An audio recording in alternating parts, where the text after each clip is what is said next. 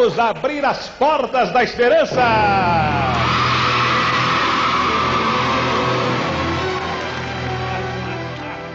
Cumprimento Fafaria pela coragem de assumir esse convite para o bem, não do governo, mas para o bem do nosso Brasil, por intermédio do Ministério das Comunicações. Obrigado, Fafaria, obrigado à família dele, obrigado a todos por esse momento. Uma das mais recentes nomeações no alto escalão do governo Jair Bolsonaro tomou posse no último dia 17 de junho, com a esperança de refazer as pontes do executivo com o Congresso Nacional. Por essa relação entre os dois poderes estar bastante desgastada, chegou a ser cogitada durante a atual pandemia até mesmo a abertura das portas para um processo de impeachment, algo que parece tão distante quanto as atrações mais antigas comandadas pelo apresentador Silvio Santos. Aliás, o empresário da comunicação, dono do SBT, foi um personagem bastante lembrado nessa nomeação recente do governo Bolsonaro, de quem Silvio tem se mostrado um grande fã. É que o apresentador é sogro do deputado federal Fábio Faria, do PSD do Rio Grande do Norte, agora ministro das Comunicações. Eu sou o Tomás Molina e este é o podcast Funcionário da Semana. Conheça quem trabalha para você. Não se trata de direita ou esquerda. Haverá um sacrifício indiscutível. a se libertar Deus do socialismo. a misericórdia dessa nação. Nós vamos É muito acelerar. complicado o que está acontecendo no Brasil. Funcionário da Semana, um podcast de Veja. A nomeação de Fábio Faria recriou no atual governo o Ministério das Comunicações, pasta que havia sido rebaixada à Secretaria Especial e era comandada por Fábio Weingarten, aliado dos filhos de Jair Bolsonaro e apoiado pela chamada ala ideológica do governo. A mudança de status não deixou o ex-chefe da SECOM desalojado. Ele agora é secretário executivo do Ministério. O governo afirma que não houve aumento de despesas com a recriação da pasta, já que funcionários de outros ministérios foram deslocados para o das comunicações. Além disso, Faria pôde optar por receber o salário de ministro de pouco mais de 30 mil reais mensais ou de parlamentar de 33 mil reais mensais, que entra na folha de pagamento da Câmara. Ele escolheu o salário de deputado. Ministério das Comunicações. É, é das comunicações, não é da comunicação do da presidência da República. Tá? Então, criamos o Ministério, pegamos uma parte lá da Ciência e Tecnologia, outra parte da Secretaria Geral de Governo, o Marcos Pontes cedeu uma parte dele, o João Ramos cedeu outra parte. Não houve aumento de despesa, zero, zero. Não houve nenhum, nenhum cargo foi criado, zero. Tá? Ali o cara pode falar, ah, mas criou o cargo de salário do ministro. Bem, o Fábio Farias já foi nomeado, né? É, ministro das Comunicações, ele, se ele, ele pode optar entre receber o salário como deputado né, ou abrir mão receber o salário como ministro. Então, o custo é não tem aumento de custo nenhum. O novo ministro tem 42 anos e está afiliado ao PSD desde 2011, depois de ter ficado quatro anos no PMN. Nascido em Natal, é estenista, formado em administração de empresas e cumpria o quarto mandato de deputado federal até ser nomeado pelo governo Bolsonaro. Fábio Faria é um dos seis filhos de outro político potiguar, o ex-governador, ex-deputado estadual e ex-secretário de Estado Robinson Faria. Segundo uma reportagem de Veja, o novo ministro das Comunicações é sócio da rede de academias Bodytech, ao lado do apresentador Luciano Huck, cotado para ser candidato à presidência em 2022. Os outros sócios são o ex-técnico da seleção brasileira de vôlei Bernardinho e os empresários Alexandre Ascioli, João Paulo Diniz e Luiz Urquiza.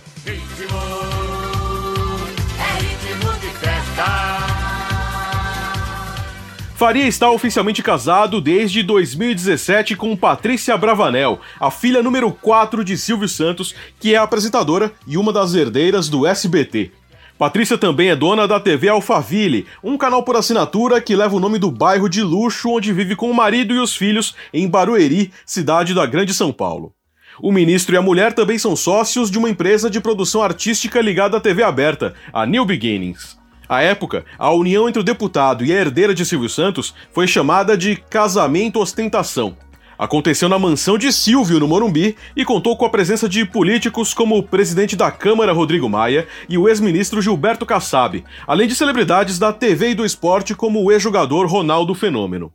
Agora você vamos pra festa do casamento da Patrícia Bravanel com o Fábio Faria. Casaram na mansão do Silvio Santos do Morumbi.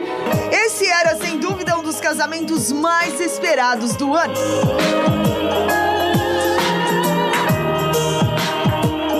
Patrícia Bravanel e Fábio Faria. Fábio Faria e Patrícia têm três filhos: Pedro, de 5 anos, Jane, de 2 e Senor, de 1. Um. Nas redes sociais, o agora ministro gosta de mesclar política com a vida familiar. É nessa versão mais caseira, por sinal, que Faria abre mão dos ternos justos e bem cortados para surgir em trajes esportivos. Em um vídeo recente, por exemplo, ele registrou os primeiros passos do caçula, Senor. O nome é uma homenagem ao avô materno, pois trata-se do verdadeiro nome de Silvio Santos. Vem, meu pai. Vem. Filho. Vem, vem, vem cá. Vem, vem, vem,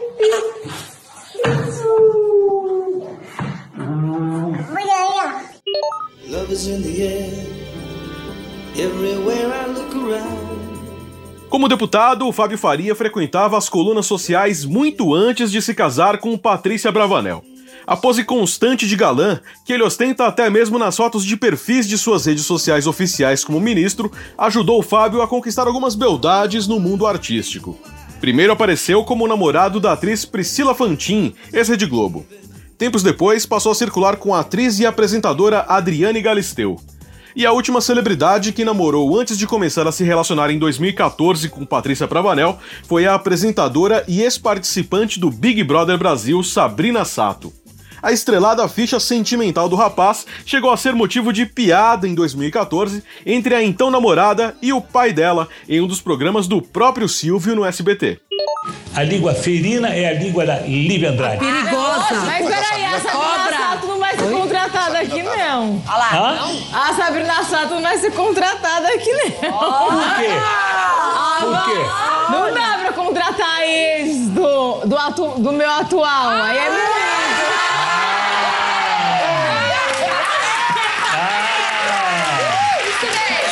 Aí não dá. A Sabrina ex do atual não é assim, tão assim, né? Sabrina Sato, aquele pernão, Mas corpão, que era longe daqui. Tá proibido. Patrícia, eu acho que, que o teu marido, ele, olha lá, ele, ele já gostou da Galisteu, já gostou da. Então, então. Também não pode. Verdade. Nem Galisteu. Também não pode. Galisteu também não pode. Quem mais? Quem mais? Não, Cecília? tem um monte que não Já, pode. já gostou da. Já gostou vai da. ter um problema. Já gostou da Sabrina Sato? É. E já gostou, já gostou até da Gretchen, ele já gostou. Ai, ai, ai. Mas as pessoas mudam, né? Elas amadurecem com o. A relação do ministro com a família do dono do SBT ainda parece atiçar a curiosidade de muitos que o entrevistam. Em um programa de rádio Potiguar, por exemplo, Faria foi questionado se um dia se candidataria a deputado federal por São Paulo, estado onde vive com a família. Um ouvinte pergunta aqui, pergunta se ele trocaria o mandato de deputado pelo baú de Silvio Santos. Ele hoje tem os dois, praticamente. é bom ser gente de Silvio Santos, Fábio? Ela é muito legal, muito gente boa. Você é o gente querido dele? Sou, claro. A entrevista da, da cara. É, mas... Sob nenhuma hipótese eu serei candidato a deputado federal por São Paulo. Isso aí foi plantado desde a última eleição. É, eu acho que pelos meus adversários, até porque minha mulher mora em São Paulo, meus filhos, meus filhos moram em São Paulo. Né? Eu tenho um casa aqui e tenho um casa lá. Eu tô com três filhos pequenos, eu fiz três filhos em um mandato só. Então, assim, eu tenho que dar assistência também à família. E eu tenho feito isso esse ano até eu conseguir fazer mais, que eu fiquei muito ausente no ano 2018, praticamente o ano inteiro ausente. Mas é, não serei de forma alguma candidato a deputado federal para São Paulo. Eu acho que eu cumpri é, nesse ao longo de quatro mandatos, eu consegui fazer muita coisa. Eu acho que esse mandato é um mandato que eu estou mais maduro. Eu tô é, hoje eu, eu não dou mais tiro errado em Brasília. A relação do ministro com o sogro também permeou a entrevista que deu ao programa Pânico, da rádio Jovem Pan. O Silvio, ele, ele é a favor de, do Brasil, né? Assim, tipo, ele tem um pensamento muito claro em relação a isso. Desde Figueiredo, todos os presidentes foram. Semana do presidente. Exatamente. Exatamente. Não, Exatamente. mas de, de lá pra cá ele teve com todos. Ele teve com, com Lula, teve com a Dilma, teve com Temer, ele teve com todos os presidentes. Teve com o Bolsonaro. E realmente, com o Bolsonaro, ele gosta do Bolsonaro. Além da relação de. é, que institucional que tem que ter, ele acha que o Bolsonaro é, é simples, bem intencionado. Acho que o governo honesto, sem ali mudou um pouco a forma de governar, então ele admira o Bolsonaro, mas eu, eu tenho certeza que se fosse outro presidente ele estaria da mesma forma. Sim, claro. O próprio ministro parece alimentar a curiosidade. Afinal, é um exímio imitador de Silvio, como a própria mulher admitiu ao apresentador Amaury Júnior. A Mauri, ele imita todo mundo, tá? Ah, não é só o Silvio? Não, com três meses de namoro, ele passou um trote pro meu pai. Como- e- ele como Lula. E na época o Lula tava super em alta. É. E aí ele passou um trote Fala- falando. imitando o Lula. imitando o Lula, convidando meu pai pra jantar. E meu pai acreditou. E ele desligou o telefone e meu pai. ele- ninguém falou nada que era o Fábio. Ele ficou acreditando 24 horas É. que quem ligou pra ele foi o Lula. Mas olha como é que ele incorporou o sogro. Tudo bem com você? Como vai a perla? Ah, estamos com um pouquinho de gripe, mas já estamos ficando melhor. Você tá bem? Eu também, tava meio gripado, mas já passou. É coisa aí que acontece. É, é melhorou. A gente liga pra você, você não responde. Aí eu falei, ah, eu vou apelar pra Patrícia. Mas você tem que ligar no meu celular. Os vários relacionamentos com mulheres deslumbrantes inspirou os apelidos do deputado na lista da Odebrecht, revelada pela Operação Lava Jato. Segundo as investigações, Fábio Faria foi listado na planilha do Departamento de Propinas da empreiteira com dois sugestivos apelidos: Garanhão e Bonitão. Na ocasião, o inquérito autorizado pelo ministro Edson Fachin do Supremo Tribunal Federal colocava Faria como recebedor de 100 mil reais da empreiteira como caixa 2 para a campanha de 2010. O pai do deputado, então governador, foi apelidado na lista como Bonitinho. Ele e a prefeita de Mossoró, Rosalva Ciarline, foram acusados no mesmo inquérito de receberem 350 mil reais da Odebrecht. Em troca do apoio financeiro à campanha, a construtora participaria de parcerias público-privadas no Rio Grande do Norte. Os três negaram recebimento de propina à época, e em 2019, a investigação sobre o trio foi arquivada pela ministra Rosa Weber do STF. Pode acreditar, mais bonito não há. A nomeação como ministro das Comunicações veio em um momento de difícil acordo entre Bolsonaro e grande parte dos veículos de comunicação, que é acusada tanto pelo presidente quanto pelos filhos e aliados de difundir notícias falsas contra o governo. A relação era ruim também com o Congresso Nacional, especialmente a Câmara e com o Supremo, onde o bolsonarismo tem sofrido uma série de derrotas, como os desdobramentos do inquérito que apura disparo em massa de fake news. Em sua posse em Brasília, o ministro das Comunicações defendeu um acordo de paz. A cerimônia de posse no Salão Nobre do Palácio do Planalto foi concorrida. Fábio Faria veio acompanhado da esposa, Patrícia Bravanel, de um dos filhos e outros familiares. No discurso, destacou os desafios do comando do novo ministério. O grave momento também exige de nós uma postura de compreensão, de abertura ao diálogo. Se é tempo de levantarmos a guarda contra o novo coronavírus, também é hora de um armistício patriótico e deixarmos a arena eleitoral para 2022. É preciso, sobretudo, respeito e que deixemos as nossas diferenças político-ideológicas de lado para enfrentarmos esse inimigo invisível comum que, lamentavelmente, tem tirado a vida de milhares de pessoas e gerado danos incalculáveis à economia. É hora de pacificar o país. Em mais de meio século de existência, o Ministério das Comunicações acompanhou os avanços tecnológicos no campo da telefonia, da internet, rádio e TV, Mas essas mudanças agora são muito mais velozes, são imediatas e massivas. Em cada área do ministério teremos desafios importantes, mas vamos enfrentá-los com o apoio qualificado das secretarias de comunicação social, de radiodifusão, de telecomunicações, com a Anatel, com os Correios, com a EBC e a Telebrás. Um desses desafios é democratizar o acesso às tecnologias de vanguarda da comunicação, de modo a conectar todos os cidadãos na chamada sociedade da informação.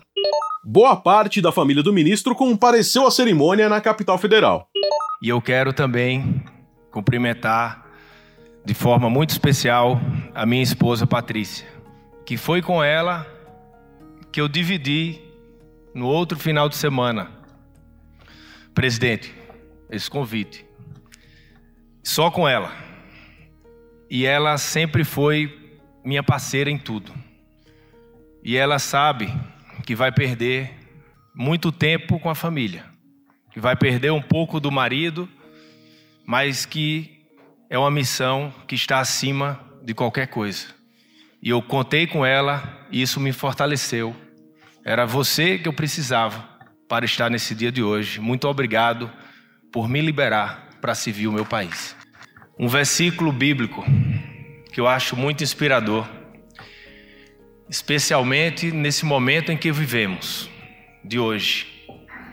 Coríntios 13, que diz assim, abre aspas, permanecem agora três coisas: a fé, a esperança e o amor.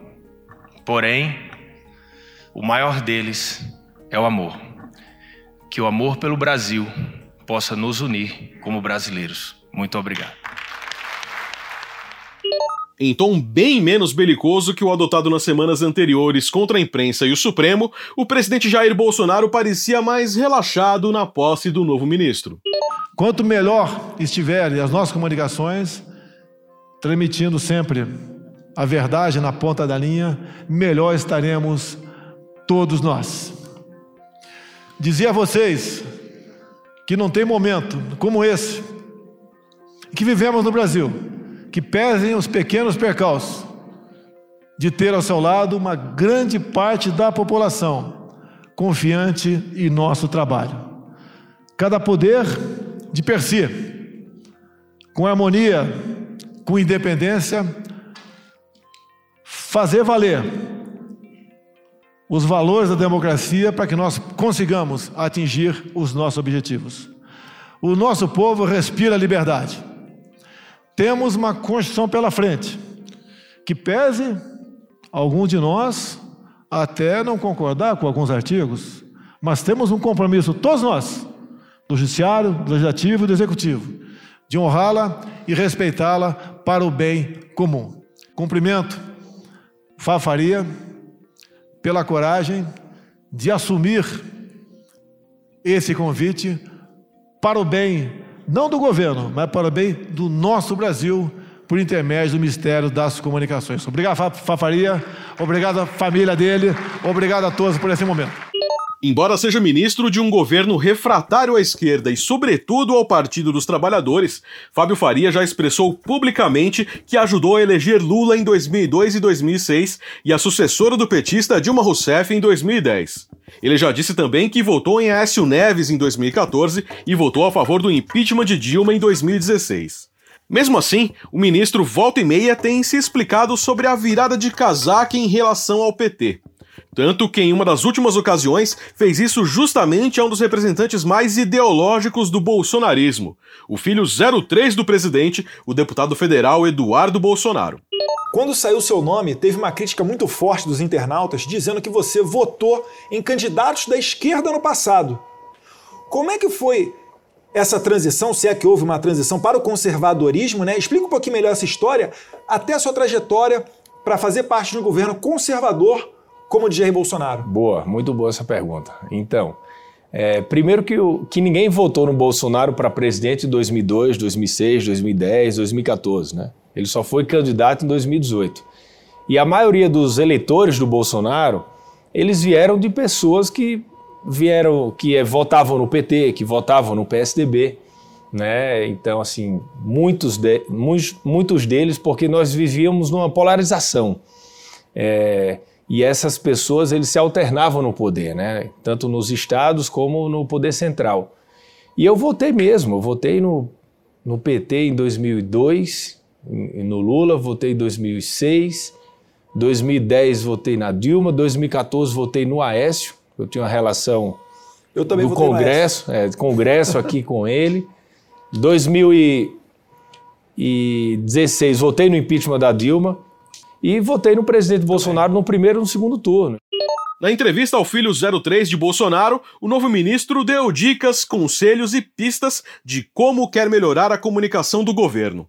Um dos focos, por exemplo, deverá ser as rádios. Tem algum plano ou algum conselho a ser dado para o presidente ou para pessoas do governo com relação à rádio? Ah, uma cidadezinha numa serra ali com quatro casas.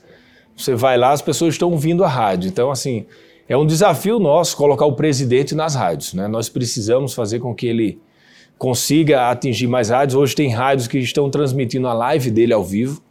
Né? Sim, a, a, Jovem, Pan, Pan inclusive, é, eu vou Foco fazer do Brasil, do Brasil. algumas rádios, então a gente vai conversar com esses veículos, saber se eles têm interesse também de transmitir. A busca por emplacar notícias positivas na imprensa sobre o governo também deverá ocupar Fábio Faria no recém-recriado ministério. E nós temos aí, pós-pandemia, nós teremos uma retomada da economia, que todo mundo precisa se unir nisso. Então, assim, eu estou conversando com todos. Óbvio que eu sei que tem veículos que jamais irão é, apoiar o governo, mas que podem também colocar notícias positivas do governo, né? E claro, o sogro mais famoso que o próprio ministro novamente virou pauta da entrevista. Mas como é que foi essa integração aí no mundo das celebridades? É difícil lidar com Silvio? É um mundo nada, diferente? Nada. Como é que é isso aí? Conta um pouquinho da sua nada, intimidade ele é pra muito gente. legal. Ele, o, o, o Silvio é igual na TV, cara. brincalhão, fica com a gente, com os netos, ele é um excelente avô, né? brinca com todo mundo, ele gosta de dar chocolate, né? essa é a briga que a gente tem. Ah, é? Chega lá, ele dá antes do jantar, o jantar vai ser 7 horas, quando 6, 6h50 ele dá Como é- chocolate como é que é o para as crianças. chocolate para as crianças? Mas você é o 02, 03 ou 04? Eu peço para você, para que dê um voto de confiança. Muita gente falando, ah, o ministro do Centrão. Tem nada disso. Ele não veio para cá por pressão de líder partidário. Ele não veio para cá sabia. por não outro motivo, senão o seu mérito próprio, os seus bons conselhos e ser essa pessoa bem articulada que ele é. Então eu faço votos de que tenha um Valeu. bom trabalho aqui, ministro, e pode contar com o meu apoio, tanto na internet quanto dentro do Congresso. Conta Beleza? também.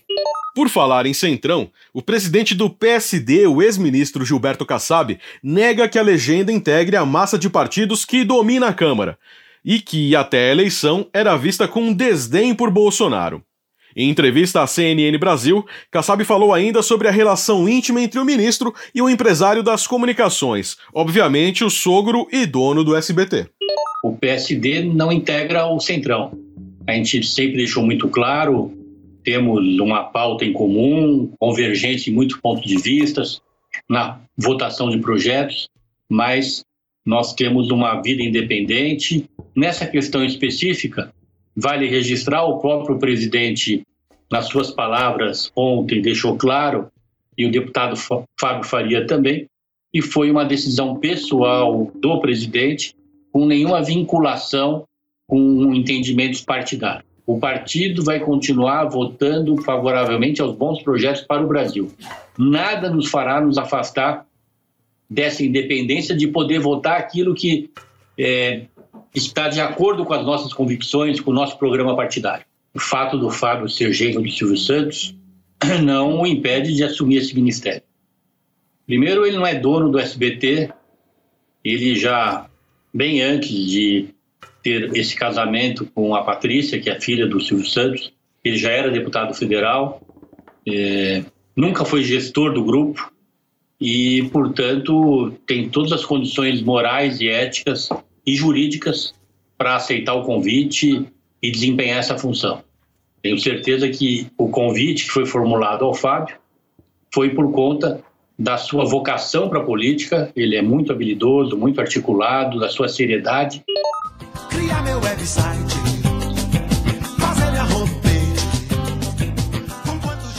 Além da missão de conseguir emplacar notícias positivas sobre o governo na mídia, outra prioridade do novo ministro deverá ser o leilão da tecnologia 5G, segundo o próprio presidente antecipou em uma live dias antes da posse de Fábio Faria.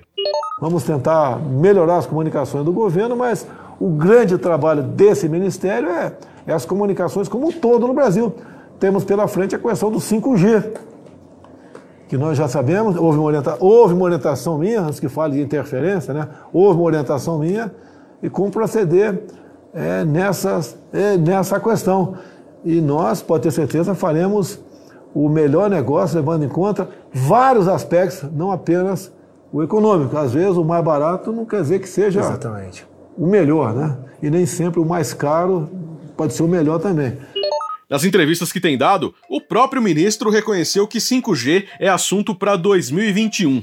Hoje, estima-se que 74% da população no Brasil tem acesso à internet, de acordo com o Centro Regional para o Desenvolvimento de Estudos sobre a Sociedade da Informação.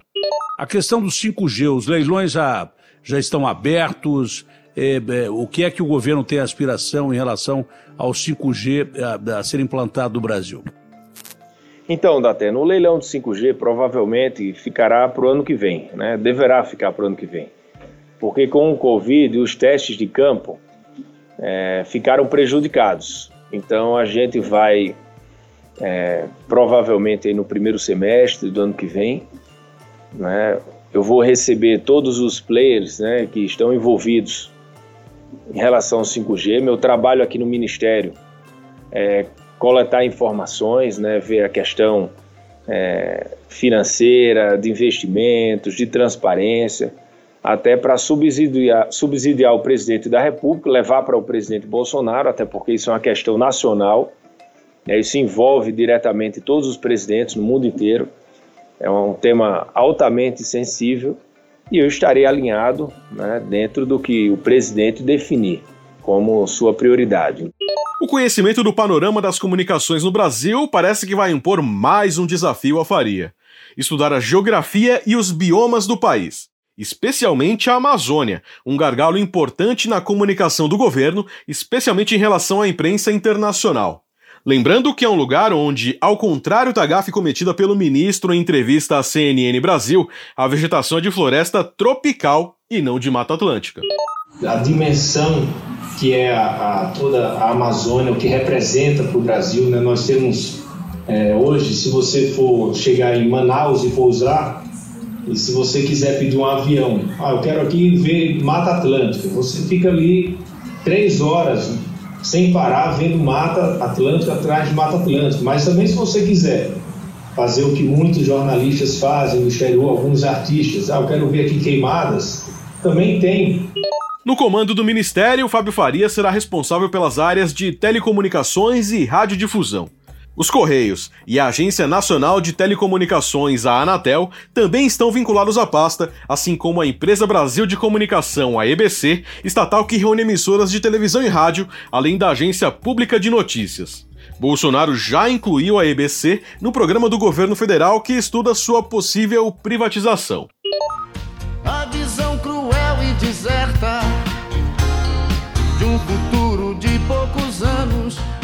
Fábio Salustino Mesquita de Faria é ministro das Comunicações.